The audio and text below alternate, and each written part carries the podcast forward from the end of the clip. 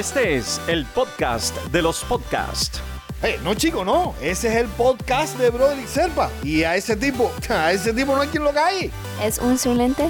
No, es Insilente Deportivo. Mi podcast para decir lo que me dé la gana como me dé la gana y tener un millón de suscriptores como tú. Hoy vamos a hacer un programa diferente porque vamos a tener un programa realmente Deportivo. denso, donde vamos a hablar acerca de un problema social que se ha convertido en un problema deportivo.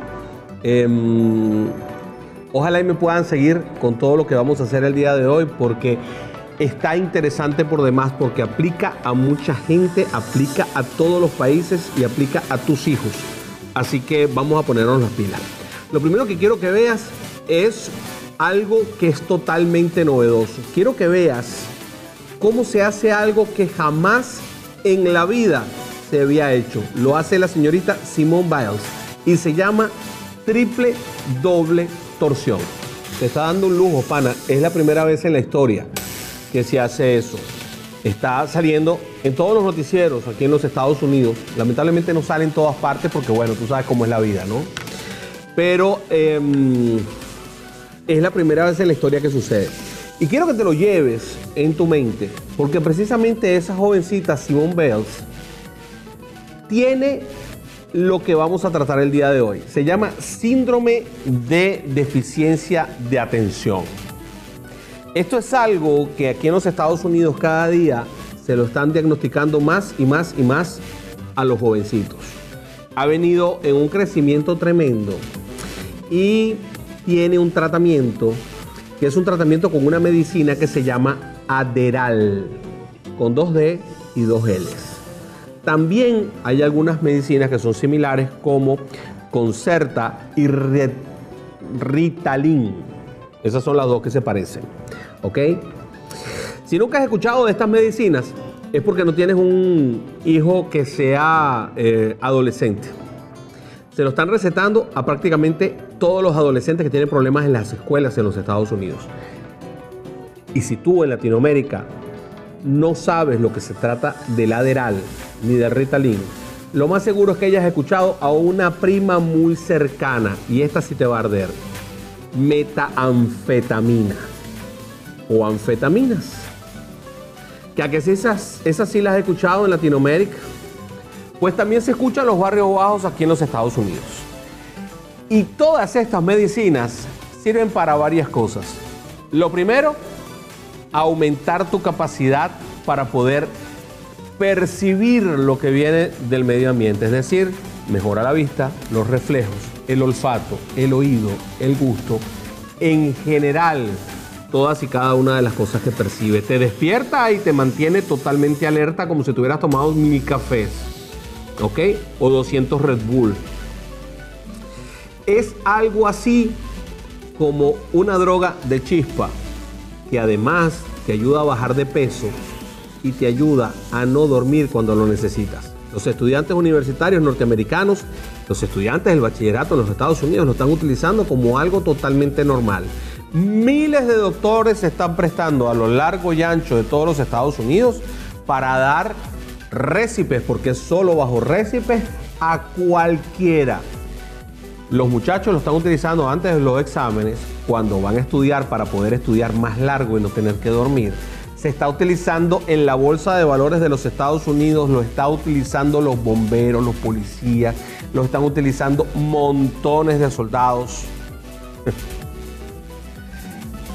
Esta droga la inventaron en 1887 y se utilizó en el béisbol toda la vida. No se llamaba Aderal. ¿Sabes cómo se llamaba?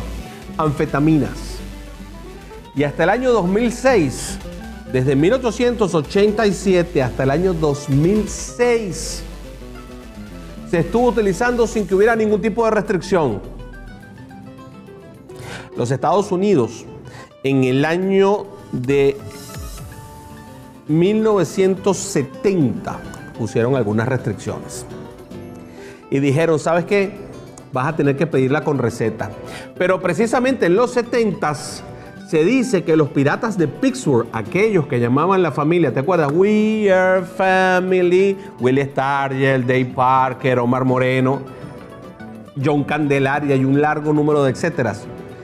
las utilizaban abiertamente y lo comentaban entre ellos y con la gente. Lo comentaron hasta públicamente. Del primero que empezó a contar el cuento se llama Aubrey Hoff, ese que tienes ahí en pantalla. Vamos a ver un poquito a Aubrey Hoff.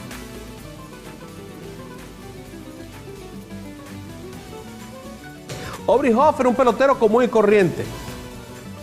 Que de repente se soltaba a dar batazos. Después de la Serie Mundial del 2010, dijo, me sentía como que era más inteligente. Me sentía como que podía oler lo que estaba comiendo alguien en el center field. Me sentía como que era invencible.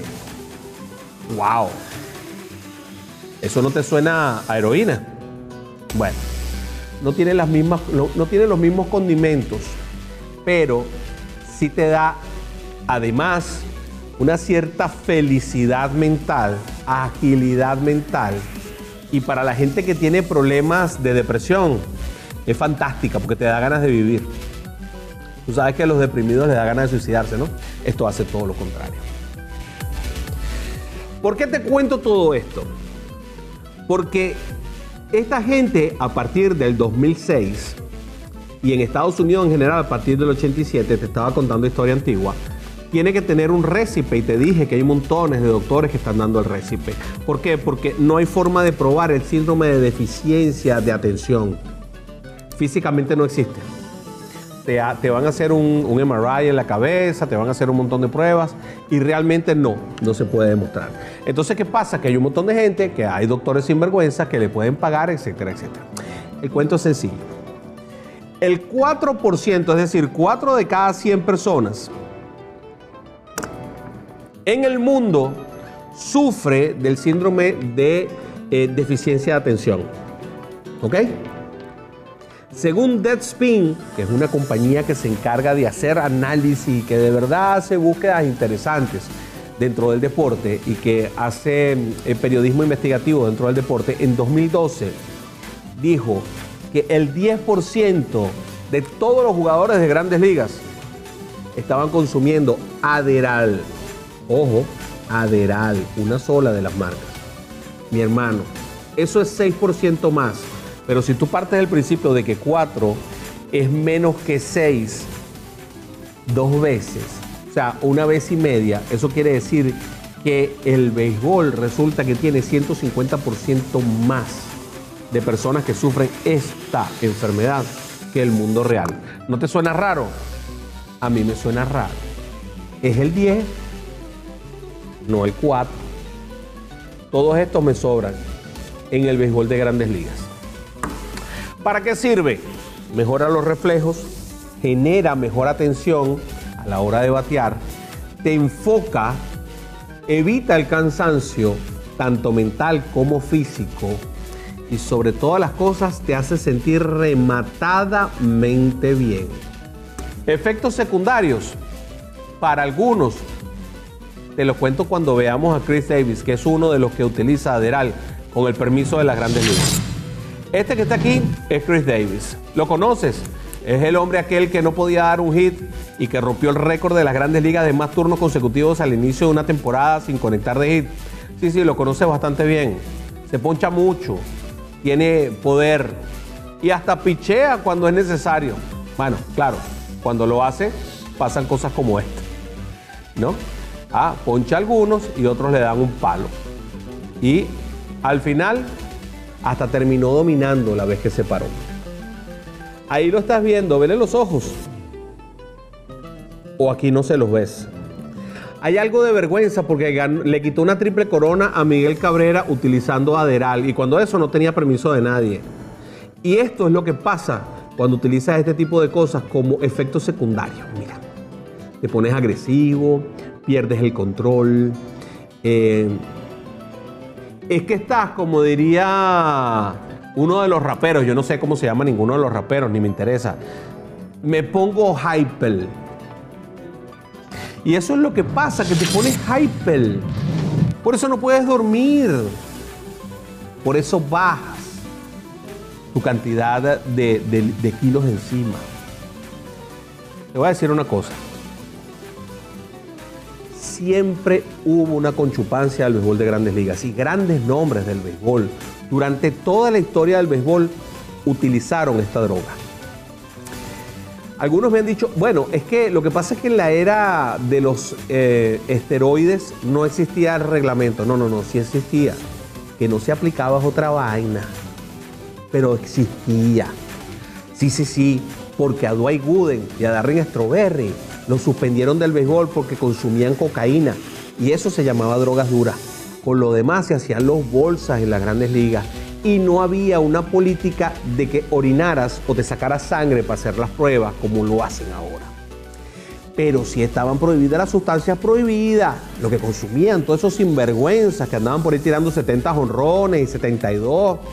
Mira, yo tengo aquí el vasito de uno, mira, aquí dice 70, ¿lo ves? Bueno, todos ellos estaban consumiendo cosas con la conchupancia del béisbol de grandes ligas que hasta el 2006 no hizo absolutamente nada por acabar con las anfetaminas. Y esa vaina mata, ¿sabes? Acaba con el cerebro, lo daña, daña los riñones y también daña el hígado. Eso parece que no le importa a nadie. En el año 2003, uno de los mejores bateadores de todos los tiempos, Tony Wynn, dijo a viva voz y en una entrevista el 50% de los peloteros de grandes ligas usa anfetaminas. Claro, no lo habían prohibido, fue en el 2006, ¿te acuerdas?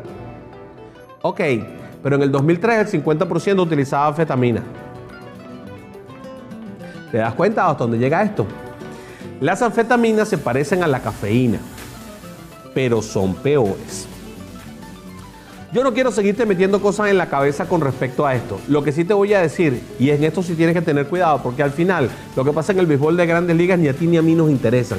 Pero cuidado con tus chamos, porque lo están utilizando para concentrarse mejor para los exámenes.